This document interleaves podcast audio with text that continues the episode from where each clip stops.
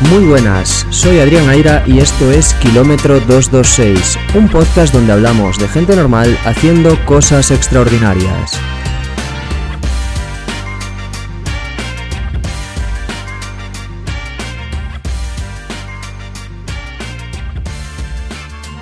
Sí que estaban muy desesperados, en plan de, ¿qué, te pasa? O sea, por, por lo que te digo, yo soy muy extrovertida, soy, me encanta el cachondeo, las tonterías, hacer bromas y de repente estaba todo el día llorando. Claro, ver eso de un hijo, hostia, pues Ya. mm, para mis padres no fue, no fue fácil. Y mi madre, bueno, me lo dijo muy su- sutilmente. Hoy hablamos en Kilómetro 226 con Sara Gil. Aunque si os digo Sara Gil, quizás no la ubiquéis, si os digo Sarita Gil, seguramente alguna o alguno ya sabe de quién estamos hablando. Y es que Sara, Sarita, tiene un podcast, Corre como una chica. Ella se define a sí misma como una chica que corre, así que bueno, el título le va al pelo, porque ese podcast trata precisamente de mujeres, mujeres que cuentan sus andanzas en el running, sus vivencias, sus éxitos y también, como no, las dificultades, que aquí pues muchas veces también las tocamos. Sara en esta entrevista de hecho nos cuenta muchas, muchas, muchas de las dificultades que ha tenido, tanto en su camino, en su vida en general, como en esto del correr. Y desde aquí yo solo puedo agradecerle a Sara, a Sarita, esta charla que hemos tenido, porque bueno, uno, me lo pasé muy bien, me reí bastante grabándola. Dos, gracias por la disponibilidad, Sara, por sobre todo estar ahí a las nueve y pico de la noche eh, grabando, aunque tú ya sabes que esto al final es lo que nos toca y así lo comentamos precisamente. Y tres, eh, poco a poco a lo largo de la entrevista Sara se fue abriendo hasta terminar, bueno, yo creo que siendo un libro abierto y contándonos eh, con el corazón en la mano sus vivencias, sus fracasos, sus éxitos. Y oye, eh, me alegro mucho de que así haya sido y creo que merece la pena llegar al final de este episodio para escuchar todo lo que Sara nos tiene que contar. Así que sin más, me queda desearte suerte, Sara, este próximo domingo en la Beovia, esa carrera que, vas a disputar, y sobre todo mucho ánimo en la recta final de preparación del Maratón de Valencia. Y estoy seguro que conseguirás ese objetivo de las cuatro horas, de bajar de cuatro horas. Aunque en tu caso ya me ha quedado claro, las metas numéricas son secundario, así que si te puedo desear algo es que disfrutes mucho, tanto como vais a disfrutar vosotros con esta charla. Pues bienvenida a Kilómetro 226, Sara Gil, Sarita o Sara, ¿cómo prefieres? Hola, como tú quieras, tú me puedes llamar Sarita si quieres, no, no tengo problema. Tu, tu alter ego podcaster, Sarita. Sí, mi AKJ, sí. Bueno, pues nada, eh, tú ya llevas un poquito más de rodaje que yo en esto del podcasting, pero para el que no te conozca o para la que no te conozca, ¿quién es Sara Gil? Eh, pues Sara Gil es una persona a la que le gusta mucho correr y hablar. O sea, las dos cosas. O sea, no sé qué me gusta más. Y por ese motivo, pues decidí hacer un podcast eh, que juntara todo eso. Entonces, mm, me gusta mucho correr, me, me hace sentir eh, mejor. Para mí es un momento de liberación personal. Y luego también me gusta mucho escuchar a otra gente que también corre y que me cuente pues, sus vivencias, eh, qué le parece toda esta, toda esta movida, vaya. Y por ese motivo, pues creé el podcast para saber un poquito más de todo el mundo. Pues muy guay. Yo te, fe te, felicito porque ya lo había escuchado antes de lanzar yo el mío, pero últimamente me puse un poco más las pilas y tienes contenidos súper interesantes. Y después, después también te confesaré alguna cosa más, pero bueno, lo dejo para, para dentro de unos minutos.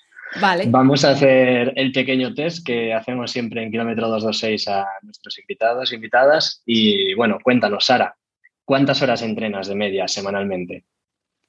Eh, pues no lo sé, la verdad. Ahora sí que estoy preparando maratón, así que pues obviamente semanalmente le dedico más minutos. No lo sé por horas, la verdad, pero sí que a la semana cuatro o cinco días mínimo. Eh, tres, cuatro correr y otro de fuerza obligada, porque no es lo que más me gusta, tengo que confesar. Ya, ya así de entrada voy de cara, pero sé que es necesario. Y entonces una o dos sí que intento hacer. No sé horas, pero bueno, más o menos esos días semanales. No eres de las que va al detalle y al dato. No, la, la, verdad es que no, soy un poco pasota de estas cosas, la verdad. O sea, yo hago lo que tengo que hacer o lo que yo creo que tengo que hacer y ya está. Muy bien.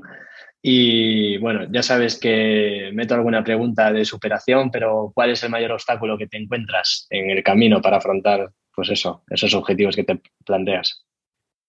Pues yo misma, yo creo que todos somos nuestros peores rivales y no sé, para mí, por ejemplo, madrugar o sacar tiempo cuando no tienes ninguna gana, para mí es complicado. O sea, y el problema soy yo, ¿eh? porque no tengo ningún obstáculo mayores, no tengo ningún miedo ni nada así, pero hay veces que, te puede la pereza o, la vagancia, por qué no decirlo, y, es difícil. Así que te diría que, que yo, personalmente yo. Bueno, el cerebro, el de todos, es muy perro, el de algunos más que otros, pero el de todos eh, nos dice que estamos más cómodos en casa que por ahí fuera, sobre todo en invierno o cuando hace calor. Sí, sí, es que mi cerebro es laica totalmente, el perrito este, ¿sabes? Está diciendo, ¿dónde vas ahora, hija? Entonces es difícil, pero, pero se hace.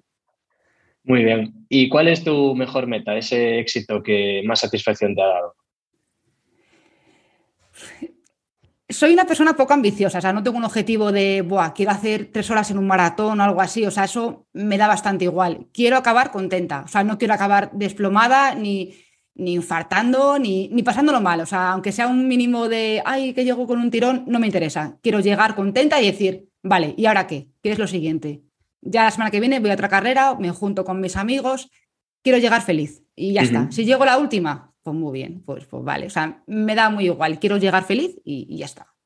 Sí, yo le puse de título al podcast Kilómetro 226 porque aunque me guste traer a gente que hace cosas que yo considero extraordinarias, y por supuesto tú por eso estás aquí, eh, me gusta sobre todo disfrutar del camino, de los entrenamientos, pasarlo bien. O sea que ahí cada uno lo enfoca de, distintas maneras, pero yo creo que lo hacemos por disfrutar. Yo sí. Muy bien. ¿Y algún objetivo que se te resista? Eh, pues de momento no. Son un poco humildes, también te digo. O sea, lo que, porque como cuando el objetivo es acabar, el objetivo depende de ti. Entonces, y, es acabar contenta. Entonces, siempre acabo contenta. Hay veces que digo, joder, aquí podría haber apretado más, pero me da igual, me importa un minuto, luego ya se me olvida y, ya está. O sea que tampoco. Soy súper interesante, como ves. No, para nada. Ya, ya iremos más al detalle, seguro. ¿Ya has hecho todas las distancias de la carrera a pie? O... Sí, he hecho dos maratones. Dos maratones. Y 5, 10, 21 también. También, sí, sí. Eh, tengo el pack premium. Muy bien, muy bien. Pues para terminar, algo normal de Sara y algo extraordinario. Eh, pues esta siempre que, que, te escucho cuando la preguntas, digo, va, digo, yo no sabría qué responder, pero corriendo eh, me he dado cuenta de que soy muy empática. O sea, cuando un amigo consigue algo, bueno, un amigo o una persona que no conozca absolutamente nada, consigue algo, me emociono muchísimo. O cuando una persona sufre eh, porque se ha lesionado o cualquier cosa, lo sufro como si fuera mi hermano, ¿sabes? y, es verdad que en mi vida también soy así, pero corriendo es más elevado. O sea, me emociono muchísimo por cualquier cosa. Veo gente esforzándose y te lo juro que me emociono, que, que lloro, que, o sea, y eso es algo que me he dado cuenta de que lo tengo de correr. No sé si es extraordinario, pero es una parte que me gusta, la verdad. Yo creo que sí. Eso es lo extraordinario. ¿Y lo normal? Lo normal, no sé, eh, me gusta mucho correr, o sea, pero creo que cualquiera que pase por aquí, que esté un poco enfocado en el deporte, te va a decir lo mismo. Nadie dirá, qué pereza. Tantas veces que hay días que sí, te da pereza lo que hemos comentado, pero en general sales y dices, buah, Qué guay. Ahora sí. Llegas a casa, te duchas y dices, ¡buah! Yo ya, ¿sabes? sí, sí, sí. En lo de lo extraordinario, lo de la empatía, mm, pues sí que es extraordinario, ¿no? Todo el mundo la tiene y tú en tu caso no solo es en el correr, en las entrevistas que haces también se te nota que, lo vives tanto como las entrevistadas que tienes. Eh, algunas, sobre todo de esas que se ponen más profundas o más sentimentales, se nota todavía más. Yo lloro, pero porque también lloro en la vida real, o sea, y no me importa tampoco, pues sí, pues me emociono y si me quiero reír, me río y si quiero llorar, pues lloro. Pues, pues, pues no soy de madera, pues ¿qué quieres? O sea, pues bueno, puede quedar, quedar poco profesional o lo que sea, pero... No, pues para mí para nada. De hecho, o sea, yo creo que todo esto es lo que nos separa de los animales, ¿no? O sea, las emociones al final. Eh, vale, pues Cuéntanos un poco más de Sara. ¿Qué, vida lleva Sara? ¿Qué trabajo tiene? ¿Cómo compagina eh, correr con el podcast? Eh, ¿Una vida normal o el podcast te da ya para tener ingresos pasivos y dedicarte solo a lo que más te gusta? Ojalá, ojalá, pero, pero no, no, no. Yo además trabajo en turno partido que es complicado porque al final es como si estuvieras todo el día. Entonces tengo que madrugar mucho para, para sacar el entreno adelante.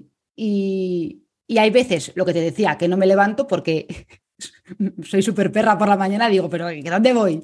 Entonces me quedo en la cama y me toca hacerlo por la noche. Y claro, salir de currar, después de estar allí 10 horas eh, currando, irte a correr, pues no es el plan perfecto. O sea, hay veces que te apetece un poco más, en plan de, va, me desestreso un poco, pero hay veces que dices, mira, son las ocho y media, es de noche, no hay nadie en la calle, será por algo, vete a casa.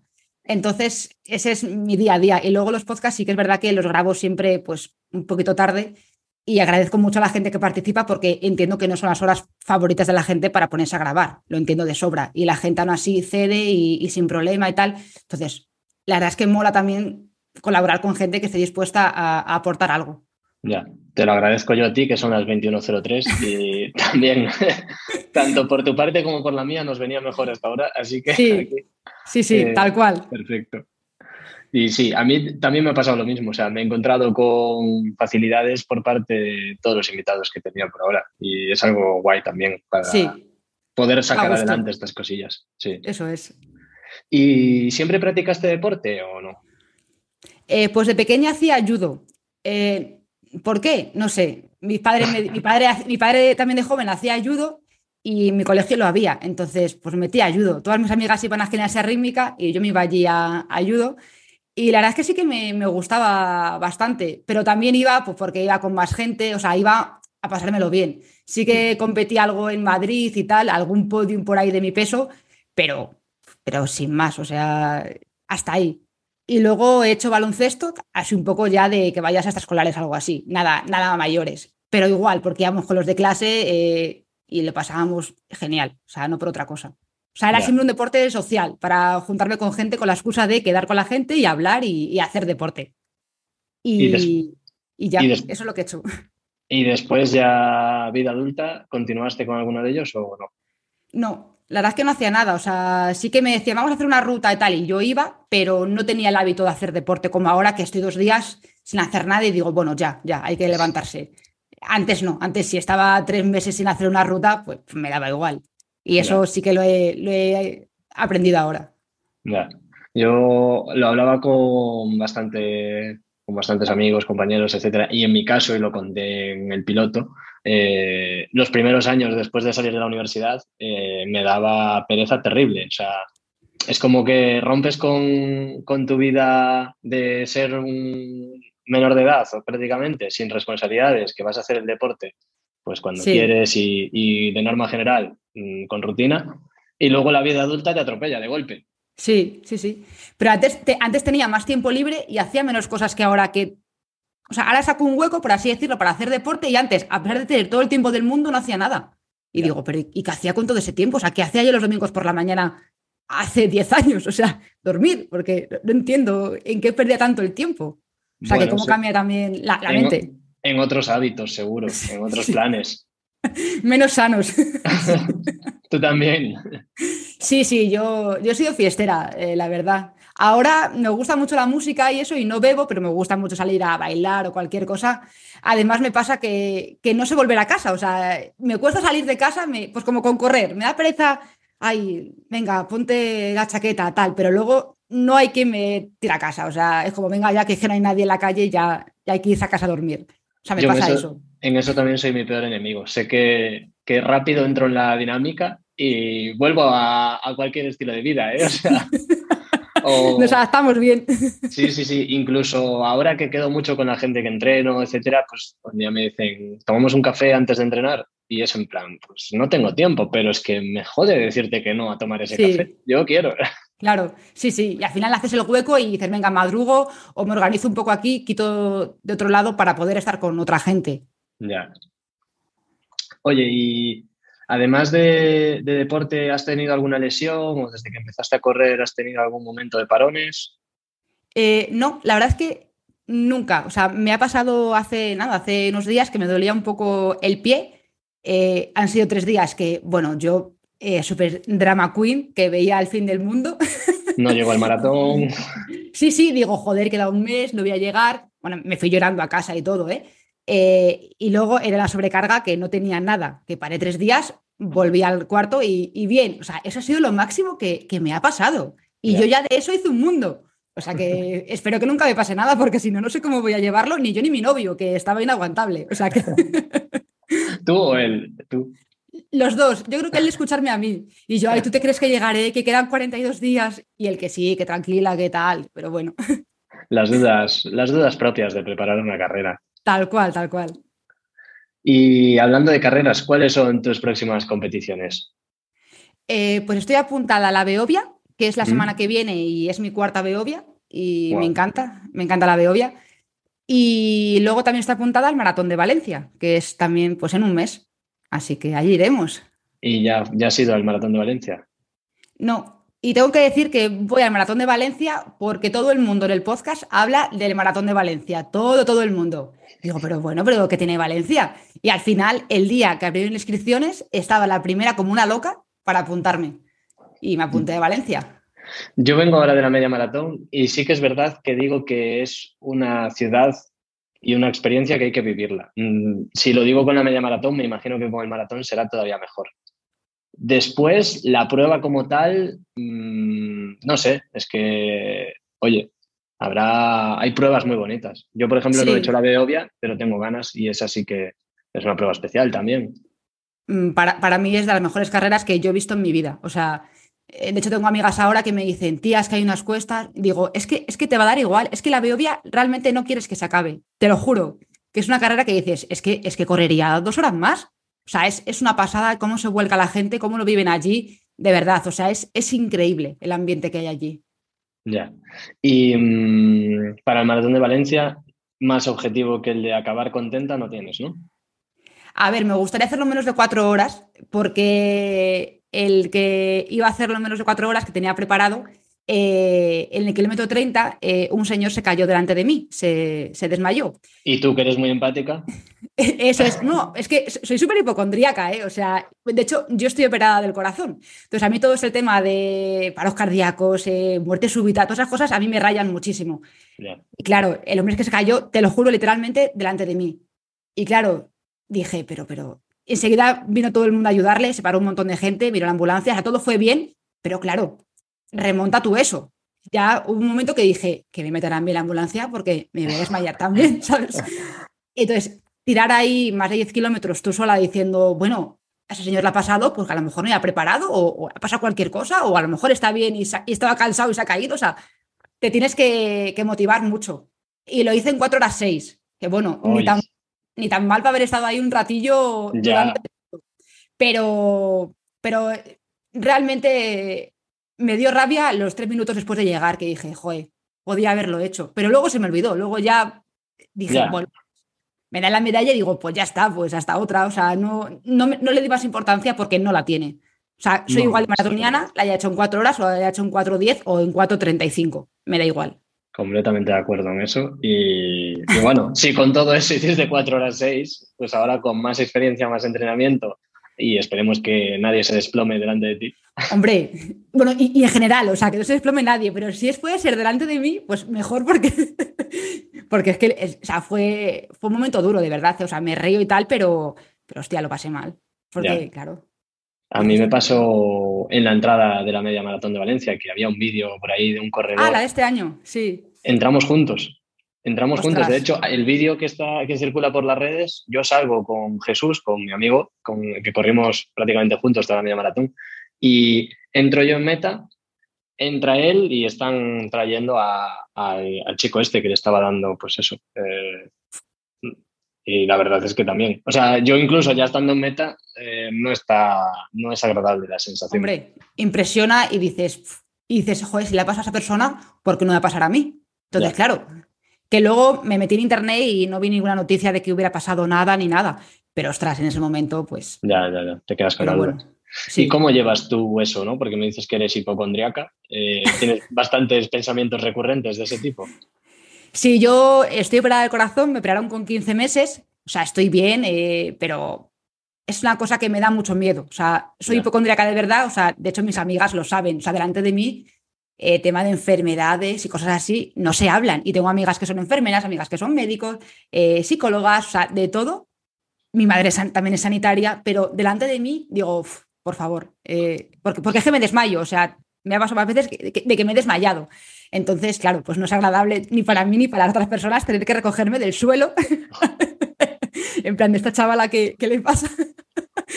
Pero, no sé, lo del tema del corazón sí que es verdad que me da más miedo. Que insisto, estoy, estoy perfecta, ¿eh? o sea, pero oye, yo tengo ahí todavía mi, mi duda y, y, eso, pero bueno, lo intento llevar lo mejor posible, pero me hago mucho la valiente, tengo que decir. ¿Y te ayuda a correr a, a esto o al contrario? O sea, ¿te ha hecho más fuerte y te ha hecho darte cuenta de que es un problema menor o, bueno, no quiero decir que sea un problema menor, ¿no? Pero Sí, no, me pasa que a lo mejor estoy corriendo y digo, bueno, hijo, pues si te tiene que dar algo, pues que te dé corriendo. O sea, fíjate dónde llega la mentalidad, que es como, hija, pues. esto lo pensamos todos, ¿eh? Y sin operaciones. digo, pues que te pasa aquí y ya está. Y si pueden, que te saquen pronto de aquí y ya está. O sea, esa es mi mentalidad. Eh, prefiero que me pase por ahí corriendo a que me pase, no sé, haciendo otra cosa. Digo, bueno, pues por lo menos me voy haciendo lo que me gusta. Ni tan mal. Eso como titular, la chica que corre murió corriendo. Y dices, bueno, el clickbait es facilísimo ahí. Sí, sí. Y mm, bueno, no te voy a hablar más de temas de corazón, al menos del biológico, para que no entre todavía. Pues acaso. Sí, sí. Pero dices la chica que corre y en tu podcast entrevistas a chicas, de hecho es eh, Corre como una chica es el título y son entrevistas a protagonistas mujeres. Em, ¿qué, te aporta? ¿Qué quieres hacer con ellos? Es decir, ¿por qué esta iniciativa? Eh, pues porque creo que hay menos mujeres que, corren y... no lo crees, son datos. sí, sí, efectivamente, es, un hecho. Eh, es verdad que, eh, que nadie me diga nada, cada vez somos más, sí, sí, es verdad, pero todavía falta. Es verdad que yo sí que veo muchas mujeres corriendo en la calle, en los parques, pero luego en carreras el porcentaje es, es menor. Insisto, está aumentando, sí, pero todavía es, es menor.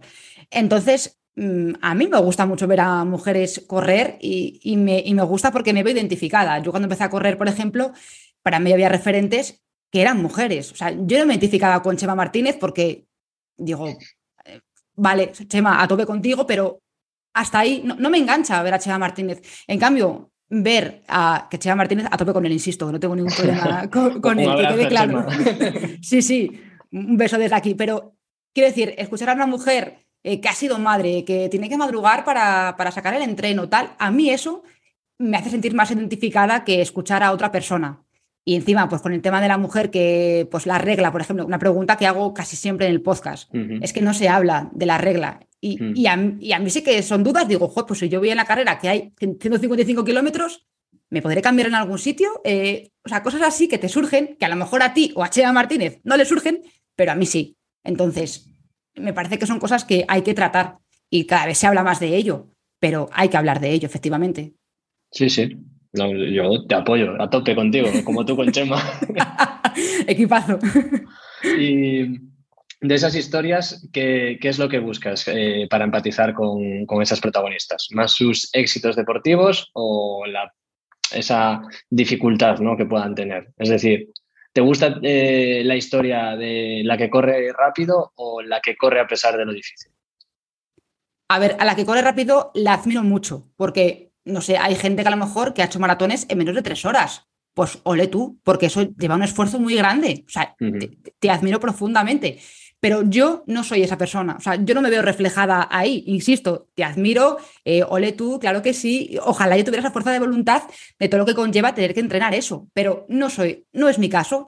En cambio, una mujer eso, pues que tiene que madrugar, que le da vergüenza ir a correr, que tiene miedo por ir a correr, eso, digo, pues es que soy yo perfectamente. Entonces, la gente que tiene marcas increíbles, me parece bien que lo cuenten porque se las han currado y han trabajado para ello, pero la gente que tiene una historia más normal, entre comillas, me gusta que ver esa parte. Es la que más me gusta, la parte humana de, las corredoras.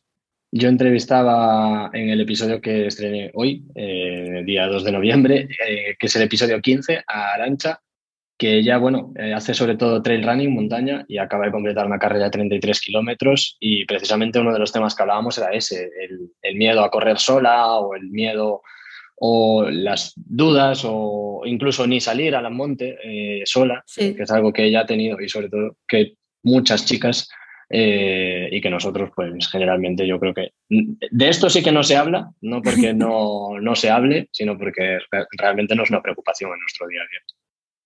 A ver, lo hay, ¿eh? porque también hay chicos que dicen, bueno, yo también tengo miedo. Sí, sí, también puedes tener miedo porque el miedo es libre, pero pero creo que los hombres a lo mejor lo dicen menos, porque como tienen que ser más, eh, más gallitos, por así decirlo, a que tú tengas miedo, no vas a decirlo.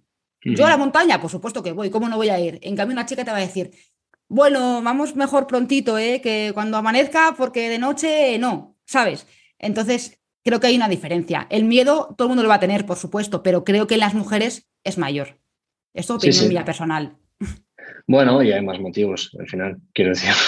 Sí, hay cierto, ciertos, ciertas situaciones que nosotros pues generalmente no vamos a vivir, que todos podemos vivirlas y que todos podemos tener miedo, por supuesto, pero como norma general no vamos a vivirlas. Eh, así que bueno, eh, también a tope con eso. ¿Y qué te aportó lanzar un podcast? Me decías que lo hiciste porque te gusta correr y te gusta hablar, pero ¿qué, te devolvió eh, lanzarte a eso? Pues pues también justo lo comentaba en el podcast que, he sacado yo hoy, eh, hay una pequeña comunidad también de, mujeres alrededor del podcast que es muy guay. Te pasas la vida escuchando que las mujeres son rivales, que son competencia, que no sé qué. Y pues mi público casi todos son mujeres, la gente que comparte las cosas son mujeres. Eh, es muy bonito todo eso, porque tú la vida has escuchado otras cosas, de que no, no, esta es tu rival, esta tienes que correr más rápido que esta, tienes que ser más guapa que esta, tienes que ser más delgada que esta. Y es como, pues no, esa chica corre y tiene el mismo mérito que tú y ya está. Y, eso me parece que, es muy bonito. No esperaba tampoco esta acogida que ha tenido el podcast, la verdad. Y, o sea, flipo. Eh, flipo con muchos comentarios muchas veces que, bueno, de hecho lloro. Lloro por muchas cosas, también es verdad, pero te lo juro que me emociono muchísimo y grabar el podcast, tú lo sabrás también ya, es un trabajo extra. Porque mm, requiere mucho tiempo, un tiempo que, que no se ve, muchas dudas, muchos nervios de, buah, lo diré bien, buah, se me va a entender, eh, buah, voy a editar bien el sonido, requiere mucho, imagino que lo sabrás porque estás sonriendo. Sí, sí, no te quería interrumpir, pero sí, y que todas esas dudas las tenemos. Imagino que algunos más que otros, y yo, por ejemplo, por mi trabajo estoy muy acostumbrado a hablar y a grabar y a exponer y a dar clases. Entonces, bueno, como que ciertos miedos ya los viví y ya venía con un rodaje, aún así veo, pues escucho el primer episodio y escucho el último y noto mejora. Entonces también soy crítico y también me asaltan dudas. Y muchas veces me ha pasado con episodios eh, que los he tenido que grabar varias veces las entradas y otras veces los he grabado solo una. Entonces, ya, pues lo que dices, editar, publicarlo en redes sociales, eh, responder cosas, que bueno, ojalá responder más, ¿eh? También te digo, pero bueno. Sí, pero que lleva su tiempo, o sea, que tienes que dedicarle su cariño, que no solamente, a la grabar y ya está, no hay que hacer cosas detrás. Entonces, eso requiere tiempo y luego ves un comentario y dices, Buah, pues ya está, pues es que ha merecido la pena realmente pasar todo este sufrimiento o todo este tiempo perdido, perdido entre comillas, merece la pena porque se ha devuelto con este comentario que me ha hecho llorar. Ya, así soy yo de básica. bueno, para nada. Oye, al final creo que la vida es corta como para no hacer lo que te apetece hacer. Así que si eso te apetece, disfrútalo. Yo desde luego con el mío lo disfruto. Sí, sí, sí, luego feliz, o sea, lo hago feliz y, y hasta ahí eso es lo que, lo que me importa. Y al hilo de esto, ahora sí que te digo lo que te tenía que confesar y es que te doy saludos de parte de mi madre, Monse, que seguro que lo escucha porque es súper fan de ti. Eh, ¿Ah, sí? Ella sí, también corre y también escucha tu podcast. De hecho, alguna vez incluso me, me, compartió alguno en plan, pues mira este tal. Y así que, pues eso, seguro que lo escucha. Ay, pues qué guay, pues qué ilusión. Pues muchas gracias, Monse. Otro beso para ti, aparte de para Chema, otro para Monse. Así que al hilo de esto, yo creo que sí, que desde fuera se percibe una comunidad súper sana, de eso que dices, ¿no? De chicas que se animan, que se apoyan, que se mensajean, etc. ¿Y mm, qué, qué supone para ti? ¿Cómo te sientes? Porque bueno, imagino que por lo que veo de ti, pues poco competitiva, te defines, ¿no? Eh, poco ambiciosa, muy modesta, pero ¿qué supone para ti eso? Eh, a mí eso me llena más que, que, ganar una carrera. O sea, a mí ver lo que te digo, o sea, a mí todo lo que sea de, personas me llena más que, que, cualquier cosa. Yo, por ejemplo, a veces corro con amigas Eh, en abril hice una media maratón con una amiga que, que debutó y para mí entrar en meta con ella feliz, es que eso yo no lo cambio por nada. O sea, es que digo, es que esto es por lo que yo corro. A mí esto es lo que me hace feliz. Me da igual que ganar una zapatilla si llego la primera. Me da igual, o sea, me quedo con el abrazo de mi amiga y que mi amiga me diga, tía, muchas gracias. A veces te he querido matar porque, joder, pero muchas gracias. Eh, a mí eso es lo que más me llena. Y, es lo que te digo, es lo que pasa con el podcast. A mí la comunidad que tengo me gusta, que es una comunidad modesta, ¿vale? Pero para mí, digo, pues es que son las mejores. Entonces, eso me hace sentir orgullosa de, lo que hay detrás. Muy bien. Eh, al hilo del podcast, ¿tu entrevista ideal o alguna que se te resista? ¿Te has encontrado algún no? Eh, no, como te decía, eh, la gente es súper dispuesta a participar. Y además lo digo siempre en, el podcast, de hecho tú conoces a gente que también está en el podcast, que le digo, aquí se habla de lo que tú quieras, o sea, si tú no quieres hablar de algo, me lo dices o yo lo corto o lo que sea. Y la gente, no, no, no, para adelante con lo que sea, no tengo problema. toma mi número cuando quieras, o sea, la gente o sea, es que da gusto, te lo digo de verdad, da gusto hacer así las cosas. Y, eso es algo que, la gente no tiene por qué hacer, porque la gente al final te está dando su tiempo y, dices, yo no estoy pagando nada a esta persona, no va a obtener ningún patrocinador, ni, o sea, que no hay nada detrás, que es súper desinteresado. Entonces, que la gente dedique su tiempo, creo que vale mucho. Hmm, pero yo creo que también conecta con una idea de que nos gusta escuchar historias de gente a la que somos semejantes. Llevamos toda la vida escuchando historias de otras personas a las que no nos parecemos nada y el hecho de saber que vas a compartir tu testimonio, que bueno, es el modesto o normal o el de cualquier otra persona, pero el tuyo al fin y al cabo, pues imagino que, pues eso, a nuestros invitados, a la gente con la que hablamos, pues le anima a, ello. Sí. Y mm, he visto que tienes en todos los episodios el el Buy Me a Coffee, que es, eh, bueno, para el que no lo sepa, una plataforma en la que puedes invitar a un creador de contenido a un café. La mecánica es esa, eh, una pequeña donación con la que invitas a un café a Sara. ¿Y qué tal? ¿Cómo te funciona, Sara? Eh, mal. Porque no lo digo nunca. O sea, ¿Ves? No, es, que... lo veo anclado en, la descripción del episodio, pero nunca lo mencionas. No, nunca. Ni digo nada y habrá gente que, ni, sabe que lo tengo. O sea, te acabas de poner un poco roja incluso cuando te saco el tema. Porque no me gusta, porque eh, parece que estás pidiendo algo a alguien y eso, aunque si tú me, me dices a mí, tú o otra gente que es creador de contenido, lo entiendo y lo que te digo, hay curro detrás de esto, ¿eh? Pero a mí me da vergüenza. Yo digo, no, si alguien quiere escucharlo, bien. Si alguien quiere donar porque de casualidad lo ha visto, bien. Pero no hago el podcast para ganar dinero. Que luego por lo que sea surge cualquier cosa por ahí tal, bienvenido sea. Estoy abierta a todo tipo de propuestas del podcast, ¿eh? Pero, pero que no es el objetivo. Entonces, sí, nunca digo nada. O sea, está ahí y nunca digo nada, la verdad. Creo que que es un tema generalmente tabú en España, o, bueno, está, está, bastante retratado por sociólogos que en general en todos los países que somos de cultura mediterránea o de tradición católica, el tema del dinero es más tabú y los anglosajones, por ejemplo, eh, les da igual, se la suda directamente. Hablan de dinero con total transparencia, piden dinero con total transparencia y algo tan chulo, por ejemplo, como eh, las carreras que, que se consiguen correr con dorsales a partir de donaciones, con charity, eh, en España en realidad fracasan muchas de ellas. Sí. la gente no dona para carreras. En, Reino Unido y en Estados Unidos sí, y dona a los corredores para que participen en carreras. Pero también me da vergüenza decir, eh, darle like, suscríbete, déjame un comentario. Pues si lo haces, si quieres lo haces y si no, no. O sea, me da vergüenza, pero porque es por mí, ¿eh? O sea, esto es algo personal mío. O sea, yo de ti, pues te dejo comentarios, eh, te sigo, estrellitas, lo que tú quieras. Pero decirlo de mí, o sea, que salga de mi boca, de mi podcast, no yo, lo, digo en todos, desde el primero. Yo no, no, o sea, yo no puedo. De hecho, tengo, tengo merchandising, tengo unos tubulares y, unas tazas, y unas tazas y me da vergüenza. O sea, me da vergüenza decirlo. Y luego digo, pero si esto está guapísimo, y luego también hay una parte que, se dona, y, o sea, que, creo que está bien. De hecho, lo he visto, se dona a Aspace, ¿no? A, Aspace, sí. la Asociación de Parálisis Cerebral. Eso es. Lo sé porque además mi chica trabaja en un colegio que tiene convenio con Aspace, eh, precisamente. O sea que, sí, lo he visto. Pues eh, lo has visto, pero no me has escuchado decirlo porque, porque no lo digo. Pues Sara, desde aquí, desde kilómetro 226, yo como publicista te animo a que lo hagas. La gente necesita conocer todo lo que haces y saber que puede apoyar tu contenido si les gusta.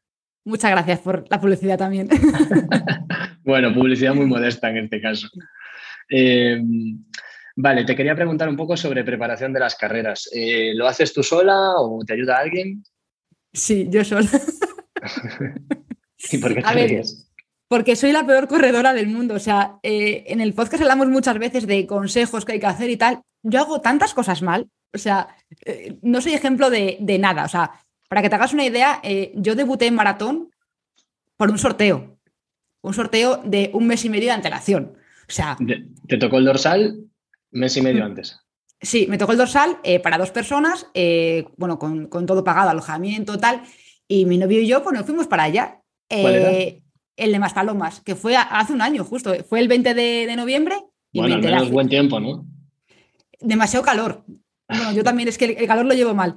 Pero sí que aquí me pongo seria, aunque nunca me pongo seria, no es un consejo que. O sea, no es algo que. Esto te lo he escuchado. Eh, no, no hay que hacerlo. O sea, no hagáis lo que hago yo. Porque es verdad que yo lo hice porque si estoy acostumbrada a entrenar bastante y, tal. Y yo, por ejemplo, si me tengo que parar a andar, me da igual. Si tengo que tardar cinco horas y media, para mí no es un fracaso. Si tengo que, por lo que sea, abandonar la carrera, me da igual. Pero a lo mejor no todo el mundo sabe gestionar eso. Entonces, yo fui eh, un poco inconsciente realmente a lo que iba pero la acabé súper bien. O sea, como no tenía expectativas ni siquiera de acabar ni nada, eh, la hice en 4.26 parándome a hacer pis y todo, o sea, sin parar el reloj. O sea, yo súper feliz. En cambio, por ejemplo, en Sevilla, que sí que había entrenado más, tenía un poco más de presión de, joder, es que esto me lo he preparado. Esto debería hacerlo mejor. Entonces, es un consejo, pues eso, que aquí si me pongo seria, no es lo que hay que hacer.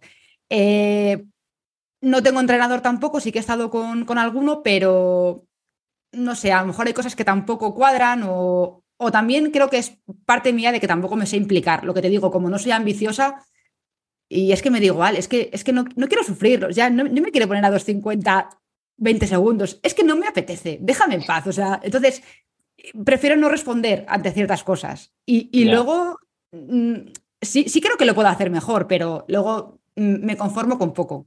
Un consejo que tampoco es bueno dar, pero a mí me da igual porque yo sé cómo llevarlo, no todo el mundo a lo mejor puede decir, Buah, es que, es que hacer 10 kilómetros en más de una hora, qué fracaso. Pues a mí me da igual. O sea, pues hija, pues si lo haces en más de una hora, pues, pues muy bien. O sea, es que no pasa nada. O sea, es que te van a aplaudir igual cuando llegues. No, pasa nada. Entonces, no sé, esa es mi filosofía que, pues lo que te digo, no es lo más aconsejable, pero yo estoy feliz así. De nutrición no te pregunto ya entonces, porque imagino que ¿La, eh, vigilas? Eh, ¿Llevas algún plan o tampoco? No, me gusta comer sano. O sea, hay muchas cosas que me gustan y luego hay muchas cosas de bollería que no me gustan y, paso, la verdad. Sí es verdad que tengo mucha ansiedad y hay veces que como mucho. Aunque coma sano, eh, tampoco está bien comerte cinco aguacates, ¿sabes? Entonces, por, muy sano que sea un aguacate, cinco, pues, pues no, ¿sabes? Yo tengo los cereales estos de avena crunchy, redonditos. Hombre, Vaya vicio. A ver, eh, un kilo en el yogur, ¿qué problema hay si es avena? Claro, pues yo igual digo, pero si es que esto, ¿a quién le va a hacer daño esto? Con lo bonitos que son. Entonces... El que me lo dijo Carlos Ríos. claro, claro, es que son todo fuentes que te dicen que, eso está bien. No, o sea, realmente eh, como mucho, pero es por ansiedad. O sea, es un tema también mental, no es eh, otra cosa. Pero bueno, sí que los fines de semana, pues vamos a cenar a un sitio, pues yo no digo que no, porque, ay, no, es que esto no, pues pa'lante, pa'lante con el tela, ¿sabes? O sea, me da igual. Eh, a diario sí que intento comer bien y comer de todo, pero el fin de semana paso un poco más de, eso, la verdad. ¿Y el correr te condiciona de alguna manera lo social o, no? En plan, pues no voy a la tagliatela, no por no comer pasta, sino porque tengo que entrenar mañana. Mm, no, o sea, la gente creo que también ya ha entendido que, que esto es parte de ti. O sea, igual que yo entiendo otras cosas, otra gente que no puedo porque estoy haciendo tal, y yo lo entiendo y lo respeto, mis amigas también. O sea, entienden que yo a lo mejor el sábado quiero cenar pasta porque el domingo tengo que hacer 20 kilómetros, pues mejor eh, cenar bien. Luego ya la carrera que se dé como sea, pero por lo menos tú la cena la has hecho, la has hecho bien.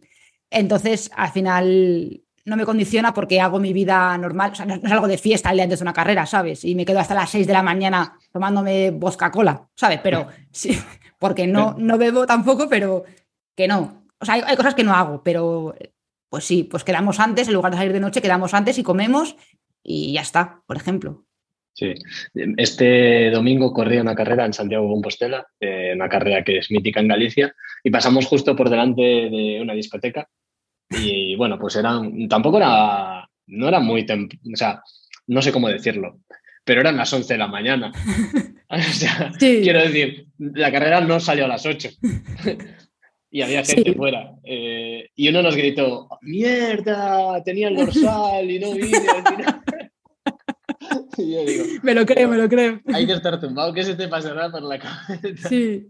Sí, pero esa persona, yo, yo, también he hecho eso, o sea, yo también me he ido de empalmar alguna vez por ahí, ahora no, insisto, si voy a correr, pues no, porque al siguiente te mueres. Claro, pero... digo, a ver, en el momento que te compras un dorsal, a ver, vale, que costaba 5 euros la carrera, cierto compromiso, ¿no? Sí, sí, yo ahí también, a tope con el compromiso también.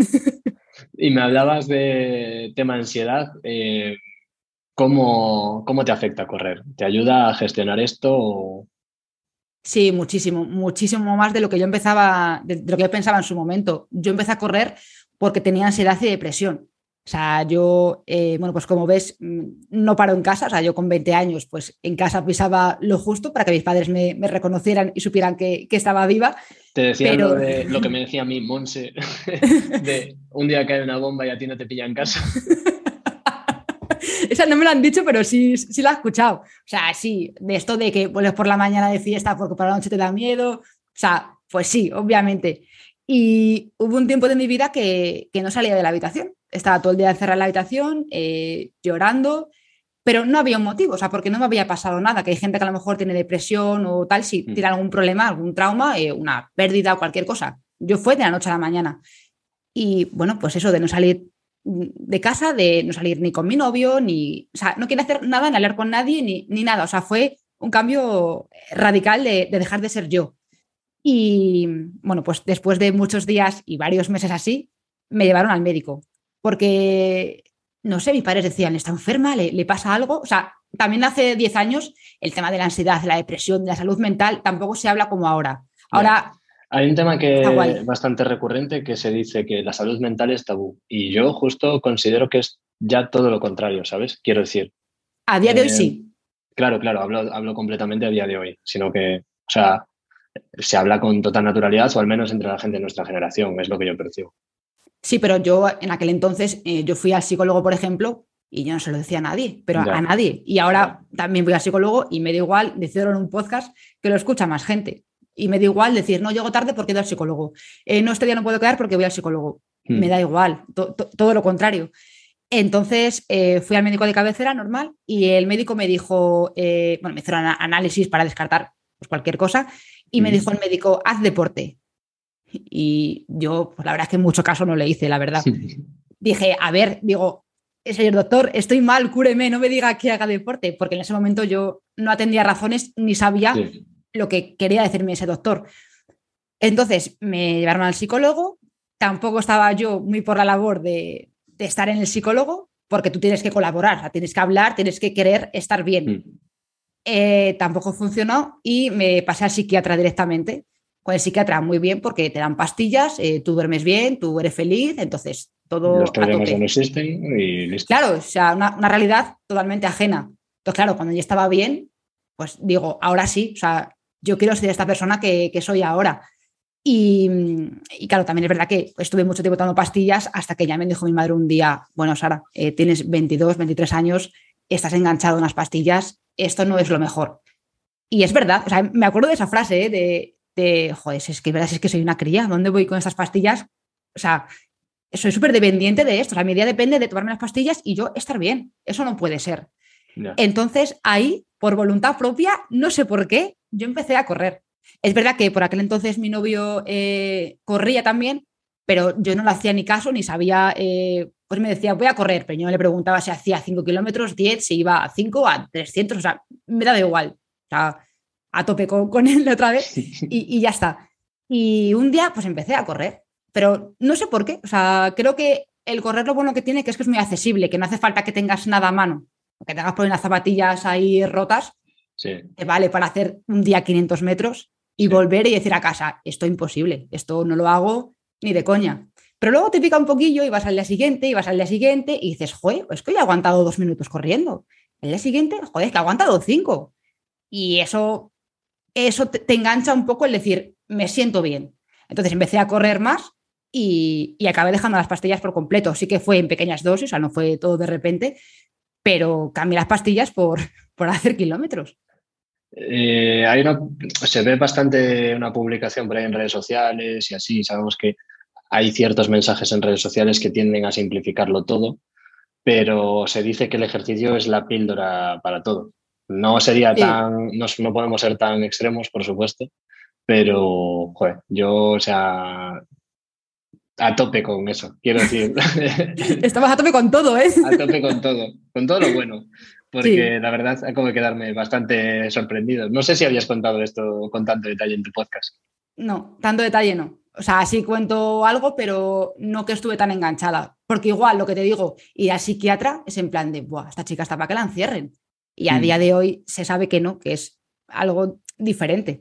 Incluso bioquímico. O sea, yo aquí no me quiero meter porque ni tú ni yo sabemos, pero que, hay motivos bioquímicos, o sea, que son físicos, que antes se pensaba que hay ciertas eh, enfermedades mentales que residen en, cosas no materiales. Pero realmente hay, o sea, que una pastilla te lo cure implica que hay un desencadenante químico que cambia cómo tú te relacionas con el mundo exterior en tu cabeza. Claro. Sí, pero lo que te digo, o sea, yo no era yo, tomaba pastillas y era yo. Digo, pues yo quiero esto. O sea, lo, difícil realmente es decir, no paso de esto y me dedico a otra cosa. Pues también lo pasé un poco regular, ¿no? Pero, pero correr me ayudó muchísimo a, a, llevarlo mejor. Entonces, pues agradecida por correr. Entonces, creo que para mí también me tomo el correr como, como hobby o como ocio porque mi motivo es ese, o sea, es que me da igual, yo, yo quiero correr y, quiero llegar, me da igual llegar la última, me da igual correr a 6.55, o sea, es que me da igual, yo quiero correr porque me hace feliz y porque por un ratillo a mí se me olvida todo lo de antes. Yo a tope con, también con eso. quiero decir, lo, habrán, escuchado por aquí, yo soy bastante friki de los datos, de la nutrición, de los carbohidratos, de los miles, a cuántos salen, de los ritmos y de los vatios y estas cosas pero luego soy el primero que, me emociona las mismas cosas. Eh, me descalificaron por entrar abrazado a un compañero, así que, eh, ¿qué te voy a decir? Sí, lo, sé, lo, vi también. Sí, pero ¿a qué volverías a hacerlo? Sí, sí, sin duda, sin duda. Claro, y la organización volvería a colgar la foto, como lo hizo. Quiero decir, ellos se sienten orgullosos de la foto, tanto como yo. Sí, que, al final, pues, ¿qué, ¿qué, me vas a cambiar? O sea, si a mí me dijeras, si ganas, no vas a currar, o te quitamos el turno partido, pues a lo mejor, a lo mejor me verías el culo. Pero si no, me da igual, o sea, es que me da igual. Es, mi momento, déjame, no, no me importa en absoluto eso. Y mm, me decías antes lo de que tu madre te dijo, Sara, estás enganchada, tienes que dejar las pastillas. Eh, ¿Cómo afrontas que te diga eso tu madre? Quiero decir, hostia, eh, es duro. Sí. También digo eh, un aplauso para tu madre. Creo que no todas las madres sabrían gestionar esto de esa forma. No, pero mi padre sí que estaba muy desesperados en plan de, ¿qué, te pasa? O sea, por, lo que te digo, yo soy muy extrovertida, soy, me encanta el cachondeo, las tonterías, hacer bromas y de repente estaba todo el día llorando. Claro, ver eso de un hijo, hostia, pues para mi padre no fue, no fue fácil. Y mi madre, bueno, me lo dijo muy sutilmente en plan de, bueno, Sara, yo creo que las pastillas a lo mejor... Y, y es verdad que, porque además es que me acuerdo, tío, de que me dijo tal cual, en plan de, solo tienes 22 años, Sara. Y es en plan de, pues sí, que hago enganchado unas pastillas. O sea, no me drogo, ni hago nada, nunca me he drogado, ni, me fumo un porro, ni nada, y estoy enganchada al lorazepam. O sea, ¿somos tontos o qué? Entonces dije, pues tiene razón mi madre. Y fuimos al psiquiatra y poco a poco, lo, he dicho para que no sea todo de golpe. Pero, pero cuando tu madre te dice eso, dices, a ver, las madres también lo saben todo, ¿eh? Monse y Rosa lo saben todo porque son madres. Pero es verdad que te lo diga a tu madre es como, pues sí. A lo mejor otra persona te lo dice y no la escuchas, pero que te lo diga tu mm. madre, pues sí. Queda ahí resonando. De primeras igual puedes pasar de ella, pero eh, no te olvidas tan fácil de él. No, no, no. Tal cual. Pues sí, la verdad que me ha flipado lo que, lo que nos acabas de contar, Sara, y tiene mucho más sentido todo ahora. Eh, no sé, algo que nos quieras contar, algo más. Yo ya, por mí, yo ya, eh, como decías tú, quiero decir, yo ya salí a correr, yo ya me da igual el ritmo, así que no tengo Nada mucho más que... nada, que no felicitarte por lo que haces también, que, es guay lo que comentábamos también antes, el, hablar con gente normal, eh, pues para saber qué, hay detrás y, oye, pues si a la gente le gusta esto y se ve identificada, pues, pues que sea bienvenido. A la mejor persona le gusta otra cosa. A mí me parece muy bien la gente que cuenta cosas de sus ritmos o de que ha probado zapatillas o del testeo de no sé qué. A tope también con eso, pero yo personalmente mi contenido no es ese. Entonces yo ahí no me veo reflejada, pero cuando se ve la parte humana de las personas y de los corredores, para mí es eh, lo, más, lo más guay. Así que gracias por dejarme contar esto aquí y no hablar de, de datos ni cosas así que no, que no sé mucho. Gracias a ti, porque me decías al inicio que, bueno, que y antes en las conversaciones que tuvimos antes de grabar esto, que quizás no tenías mucho que contar o, bueno, como cierta barrera, ¿no? Respecto al tipo de contenido que yo hago y lo que tú consideras que tú eres. Y creo precisamente que tú eres el tipo de contenido que hago. Eres precisamente, o sea, alguien que tiene los mismos problemas, problemas de salud que tiene hoy en día la gran población de este país y de todo Occidente, eh, y que, bueno, que los ha afrontado y los ha solucionado, en este caso, con las mismas herramientas que le pueden dar a otros, pero bueno, en tu caso has venido aquí y has tenido la valentía de contarlo y no todo el mundo lo hace. ¿eh? Eh, no, esto nunca lo he, o sea, yo sí conté en el podcast que corrí porque empecé a correr por eso, pero nunca tan detalladamente, así que bueno, pues ya está. Esta es mi pues historia, Patricia. la píldora para todo, el deporte y sobre todo reírnos, que un rato aquí lo hemos hecho, Sara. Muchas gracias. Y a ti, Adri. Gracias por venir a Kilómetro 226 y muchos éxitos con Corre como una chica. Muchas gracias. Nos vemos en la Beovia. No, yo no estaré, ¿eh? Yo no estaré. ¿Me ha dicho que sí? No, no, no, no, no, te he dicho que tengo ganas, pero no voy a estar este año. Ah, vale. Pues nos vemos otro, eh, otro sitio entonces. Nos tendremos que ver en otro sitio, sí. Venga, perfecto. Y vamos a las discotecas a recordar. te tomo la palabra. Muchas gracias, Adri. Chao, chao.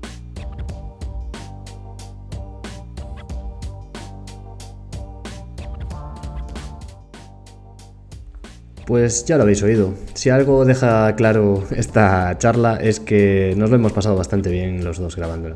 Sara me ha confesado estos días que está un poco nerviosa por la publicación de este episodio, así que bueno, Sara, eh, espero que te haya gustado cómo ha quedado.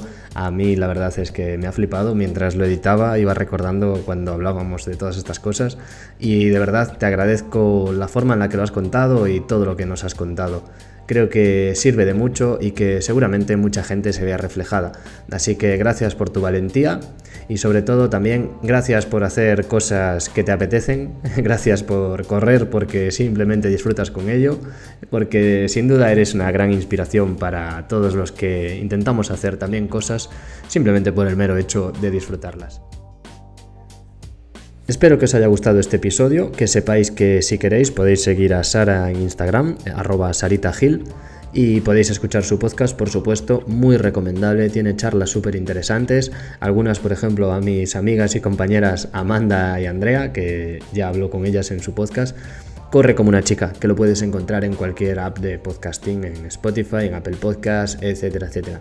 Así que nada, muchas gracias por estar ahí, muchas gracias por escuchar Kilómetro 226, un capítulo más. Y de nuevo, solo me queda agradeceros el apoyo, los mensajes que me enviáis, el agradecimiento a cada episodio y así que, bueno, tomando un poco en consideración esa confianza que me dais, ya sabéis que podéis recomendar Kilómetro 226 a vuestros amigos, compartiéndolo directamente por WhatsApp o compartiéndolo en Instagram, etiquetándome. Así que nada, eh, os leo. Y como siempre, 5 estrellas en Apple Podcast o una valoración en Spotify o un comentario en ebooks, más que bienvenido. Eh, soy Adrián Aira, arroba Adriaira en Instagram. También me podéis seguir en la cuenta de arroba kilómetro 226. Muchas gracias por estar ahí y nos escuchamos en el próximo kilómetro. Chao, chao.